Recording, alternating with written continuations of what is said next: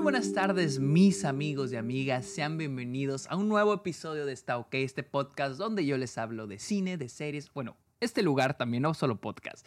Este lugar donde les hablo de cine, de series, de la temporada de premios, de festivales y otros temas relacionados al mundo del cine. Y sí, seguimos hablando del Festival Internacional de Cine en Toronto. Esta es mi cobertura número 1, 2, 3, 4, 5, 6 o 5, no sé, de TIFF 2023. Pero antes, mi nombre es Sergio Muñoz. Recuerden seguirme en redes sociales. Estoy como arroba el Sergio Muñoz. Estoy en TikTok, en Twitch, en Twitter e Instagram como arroba el Sergio Muñoz. También estoy en Letterboxd, la red social de películas, donde estoy poniendo todas las películas que veo a diario, mis opiniones, mis estadísticas, mis listas las pueden encontrar, incluida la lista de las películas que vi en Toronto. Estoy como arroba el Sergio Munoz en Letterboxd. También cáiganle a Patreon, suscríbanse a Twitch a cambio de beneficios como episodios exclusivos, videollamadas, watch parties. Ustedes pueden recomendar temas de los cuales me quieran escuchar hablar aquí en el podcast, etcétera, etcétera.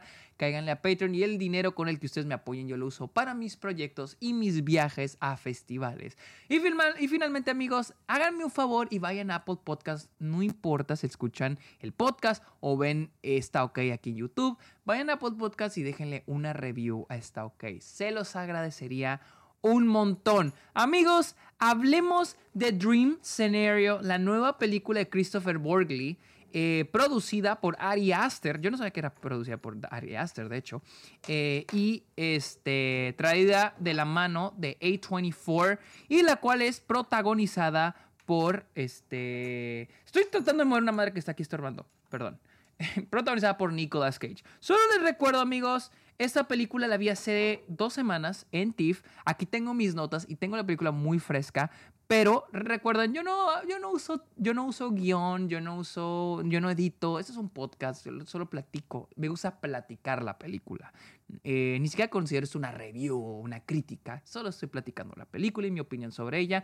Y aquí tengo mis notas por si volteo hacia abajo, porque estoy leyendo mis notas. Eh, antes de hablar de la película, de lo que opiné de ella, voy a hablar de por qué elegí Dream Scenario. Muchos de ustedes ya conocen mi proceso al, elegir qué películas voy a ver. Por lo general, ya lo he dicho, evito películas dirigidas por actores, ah, más que en actores grandes. Tienden a ser malas y este año se volvió a confirmar mi teoría. Eh, y trato de evitar películas grandes, películas grandes de estudio, porque digo, tarde o temprano las van a estrenar. Eh, lo mismo con Dream Scenario. Tenía mis dudas de si verla o no por el hecho de que la película, dije, tarde o temprano se va a estrenar en cines. Es de A24, si va a llegar a cines. Bueno, acá, acá a Estados Unidos sí. Eh, aquí marca que va a llegar en noviembre, entonces pronto va a llegar. Pero tenía un espacio, literal, no tenía nada que ver en ese momento. Y dije, vamos a verla. Y aparte, la premisa se ve muy cagada. Yo no sabía dos cosas. Primero, yo no sabía que Christopher Borgley es el, es el director de Sick of Myself. No la he visto, pero sí sé qué película es y me sorprendió que era, que era él. Más que nada porque dirigió una película hace menos de un año estrenó una película que es Sick of Myself. Entonces dije, ah, órale, ya está estrenando una nueva, entonces está yendo muy bien. Y yo no sé que la película producida por Ari Aster. Me enteré porque Ari Aster estaba en mi función. De hecho, ahí lo, ahí lo vi el güey. Y, y, se mencionó que la produjo. Entonces, esa, era, esa fue novedad ya después de que la vi, la película. Eh, hablemos de Dream Scenario. Ok, la película sigue a un profesor, a un maestro frustrado no sé qué onda con los maestros frustrados. Acabo de hacer mi opinión de The Holdovers y también sobre un maestro frustrado. Eh, no sé, incluso Breaking Bad, otro maestro frustrado. No sé, ¿qué, qué, qué pasó? Tienen historias interesantes estos maestros. La película sigue a un maestro frustrado que un día su vida cambia de repente cuando se entera que miles de personas están soñando con él. Él está apareciendo en los sueños de miles de personas en el mundo. Eso fue suficiente para convencerme en ver esta película. Y es Nicolas Cage. O sea, es Nicolas Cage apareciendo en los sueños de la gente. No sé si recuerdan e-, ese cartel con una, la cara de un señor diciendo, ¿alguna vez has visto este hombre en tus sueños? O sea, eh, me recordó mucho eso. Y no sé, o sea, la, la premisa se hizo bien interesante. Se hizo bien interesante, bien como curiosita. Y dije, bueno, vamos a verla. Eh, el tema central de esta película es la fama. Es la fama, a dónde te puede llevar la fama. Y siento yo que eh, repito, tenemos esta, este, este, esta figura del maestro frustrado. Como si ser maestro fuera como que tu plan Z. Ya cuando todo te falló, a dar clase. No, ni pedo, pues a dar clase. Y yo creo que lo que sea, cineasta, no digo que haya maestros que no quieran ser maestros, a mí me gustaría ser maestro de cine, eh, pero hay muchos maestros que terminan siendo, hay muchos cineastas que terminan siendo maestros porque ya no tienen otra opción y eso, y no solo en cine, en otras carreras. Entonces, no sé, es una figura que se ha visto muy repetitiva, lo vimos en The Holdovers, lo vimos en Breaking Bad y ahora lo vemos en Dream Scenario y no dudo que haya otros mil ejemplos eh, en, el, en, el, cine o en, las, en la televisión. Pero algo muy interesante es de que a pesar de que es la misma figura, un maestro frustrado, siempre lo llevan a diferentes rutas. Con The Holdovers va una ruta, con Breaking Bad va otra ruta, Dream Scenario va otra ruta. Eh, y Dream Scenario se enfoca en esa idea de ¿qué tal si tienes la oportunidad de cumplir tus sueños? Esos sueños que no lograste. Al fin tienes esa oportunidad de lograrlos, de cumplirlos. Y eso es un poquito lo que explora Dream Scenario, pero también la fama. El poder que te da la fama. Ese poder para cumplir tus sueños que te otorga la fama. Pero algo que me gusta mucho la película es que habla del lado positivo y el lado negativo de, este, de, la, de la fama. El lado positivo, pues más que es obtener la admiración de la gente. Primero, obtener la admiración de las personas. Personas que probablemente ni te respetaban, ahora te respetan, ahora te quieren, ahora quieren, quieren estar cerca de ti. Pero también el cómo la fama te te da aquello que antes para ti era inalcanzable. Es algo que la película explora muy bien. Pero también habla del lado negativo de la fama, que es la cancelación. Cuando eres cancelado, cuando la gente te deja de hablar, cuando la gente te da la espalda. Y no solo eso, no solo que pierdas amigos, pero que se te vayan oportunidades, que te corran del trabajo, que no te quieran cerca, que tu familia no te quiera. Es también un poquito sobre eso. Pero lo más interesante de la película es qué pasa cuando la fama no la puedes controlar. Y no solo las consecuencias de la fama, pero incluso el hecho de que te hagas famoso por algo que ni siquiera estaba en tus manos. Como este hombre que un, día se apareció en, los sueños de la gente. Y es algo muy interesante porque, no sé, es una idea muy curiosita, muy divertida, eso de que, ah, un hombre que se aparece en los sueños de la gente. Pero eso solo es el inciting incident para lo que la película profundiza, que es el hacerte famoso por algo que no está en tus manos, que algo que no, por algo que no puedes controlar. El hacerte famoso y luego hacerte ¿Cuál es la traducción de infamous? Que es lo contrario a infamoso. A ver, vamos a, voy a buscar la, palabra infamous. Vamos a ver cómo se traduce. Infame, sí. Que te hagas famoso por algo que no puedes controlar. E infame, lo contrario a famoso, por algo que tampoco puedes controlar. Y es lo que pasa aquí en esta película. Explora de qué pasa cuando haces algo que a todos hace feliz Después haces algo que a todos hace enojar. Y a veces ni siquiera es algo que tú hagas a propósito, es algo que no puedes controlar. Y es, es algo muy interesante sobre cómo, el mundo como audiencia se abre sus puertas o las cierra a ciertos individuos. Y eso es lo que la película explora de una manera muy chingona. Y me gusta mucho por cómo hay este como es una, la película es una comedia, pero también hay cierto drama y cierto thriller, hay unos momentos muy tristes en la película, pero todo está mezclado de una manera asombrosa. Y claro que la actuación de, de, de Nicolas Cage es, la amo. Nicolas Cage es asombroso. No hay nadie quien pueda interpretar este personaje. Y es que lleva el personaje a puntos así, como que llega a tocar la línea de lo camp. Su actuación llega a tocar la línea de lo camp. Que te ríes de. ¿Qué? Porque es un, personaje raro, es un personaje extraño. Es un personaje un tanto peculiar. Y Nicolas Cage trae eso que se necesita para, para levantar al personaje. Me gusta, lo amo. Algo que también la película este, e, explora, pues es el. Las redes sociales. Eh, el, el, cómo alguien se puede hacer famoso de la noche a la mañana, de la noche a la mañana, sí, a través de las redes sociales.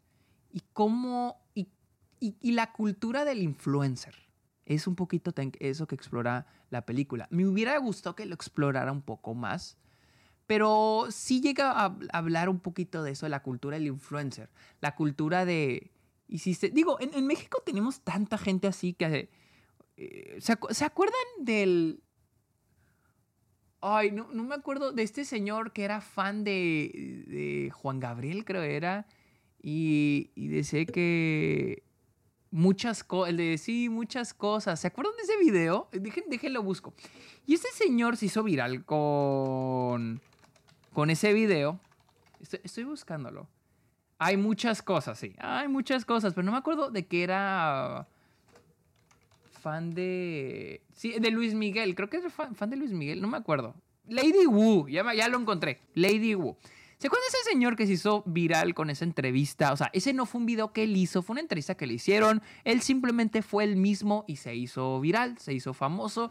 Y de repente empezó a salir en un chingo de programas y empezó a salir en un chingo de cosas. E, e, esa, eso es un poquito lo que explora la película. Y el cómo ahora le te llegan managers y te llegan correos y te llegan invitaciones y por algo que no puedes controlar y algo que probablemente ni siquiera quieres. Pero tú dices, bueno, esto me va a servir a, cumplir, a obtener cosas que no pude obtener, no, no podría obtener sin esto que me está ocurriendo. Y es un poquito de lo que, de lo que va la película. Eh, siento que las, aproximándonos, y, ojo, ay, se me olvida, y cómo todo eso, cómo la fama, y peor, una fama que tú no puedes controlar, afecta tu vida, afecta la vida de la gente a tu alrededor, tu vida personal. Y el hecho de verte obligado a renunciar a muchas cosas por algo que no puedes controlar. Y es que la película se siente tan claustrofóbica, no de una manera física, pero mental, porque estamos hablando de algo que el personaje no puede controlar. Y más porque, por una parte, la película se vuelve como que, ah, cosas positivas, todo el tiempo le están pasando cosas positivas al personaje por, por cierto tiempo. Y ahora puras cosas negativas que no puede controlar. Entonces, es como una, la película logra hacer esta montaña rusa de emociones para nosotros que, que es muy efectiva.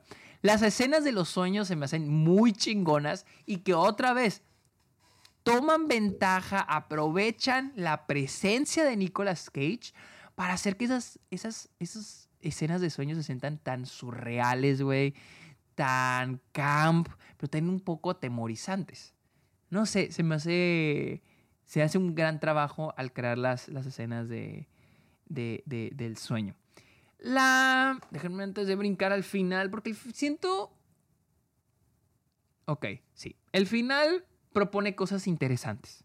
Sí propone cosas interesantes, ya ahora sí entrando un poquito todavía más adentro de lo que es las redes sociales y la tecnología. No dar spoilers de qué pasa al final. Uh, porque, es más, hasta estaría raro explicárselos, porque no...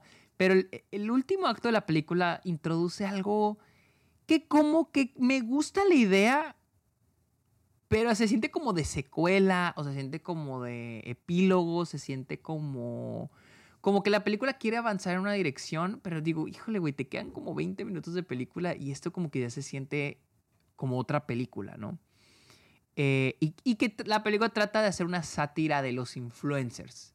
De qué pasa si hubiera influencers de sueños o mamás así, ¿no? Entonces, me gusta la idea, pero siento que se, siento que se siente en la película como que brinca ya y estamos brincando a otra cosa. Como que la película quiere, como que el director quiere hablar de eso, pero se siente como que no forzado, pero como que ya se siente muy externo a todo lo que exploró la película. Ya se siente muy externo a nuestro protagonista, porque la, toda la película es muy personal al protagonista. Y ese último acto cuando se nos introduce esta X cosa, ya la película se sentía como que un poquito más externa. No es que se me eche a la película, solamente se me hace un bajoncito pequeño con, con esa. Este, y repito, creo que la película hace un gran trabajo en, combinar este eh, eh, la comedia, el drama, y yo incluso diría un poco de thriller. Y siento que Nicolas Cage es perfecto. No me imagino a nadie más interpretando a este personaje. Nicolas Cage es increíble y trae esa presencia de un personaje muy gris, muy peculiar. No es un personaje que digas, ay, pobrecito, mira. O sea, que tengas lástima. Tiene sus áreas negras, sus áreas blancas. Es un personaje muy gris. Y creo que Nicolas Cage trae esa presencia que se requiere para interpretar a este personaje, para darle vida al personaje de, que no mencioné su nombre, al personaje de Paul, Paul Matthews. También se llama Paul, se llama Paul igual, se llama Paul igual que el, que el, que el personaje de, de Paul Giamatti en The Holdovers. Pero bueno, este, esa es una, es una increíble película. Eh, la película llega en noviembre a cines de Estados Unidos. Sí se la recomiendo, está muy divertida, pero no solo se queda en lo divertido o en lo quirky o en lo raro, pero también profundiza mucho en esta idea de la fama. Esta idea de el ser una figura controversial, ser una, ser una figura querida, ser una figura odiada y cómo esto afecta a tu vida personal, cómo te afecta a ti como persona. Esa fue mi opinión de Dream Scenario, la cual llega a cines de Estados Unidos en noviembre. Amigos, recuerden seguirme en redes sociales como arroba el Sergio Munoz. En estoy Letterboxd, la red social de películas, estoy como arroba el Sergio Munoz. Caigan la Patreon, suscríbanse a Twitch, a cambio de beneficios exclusivos y déjenle una opinión a, Está OK en Apple Podcast. Amigos, muchísimas gracias por escuchar este episodio. Que tengan muy bonito día. Bye.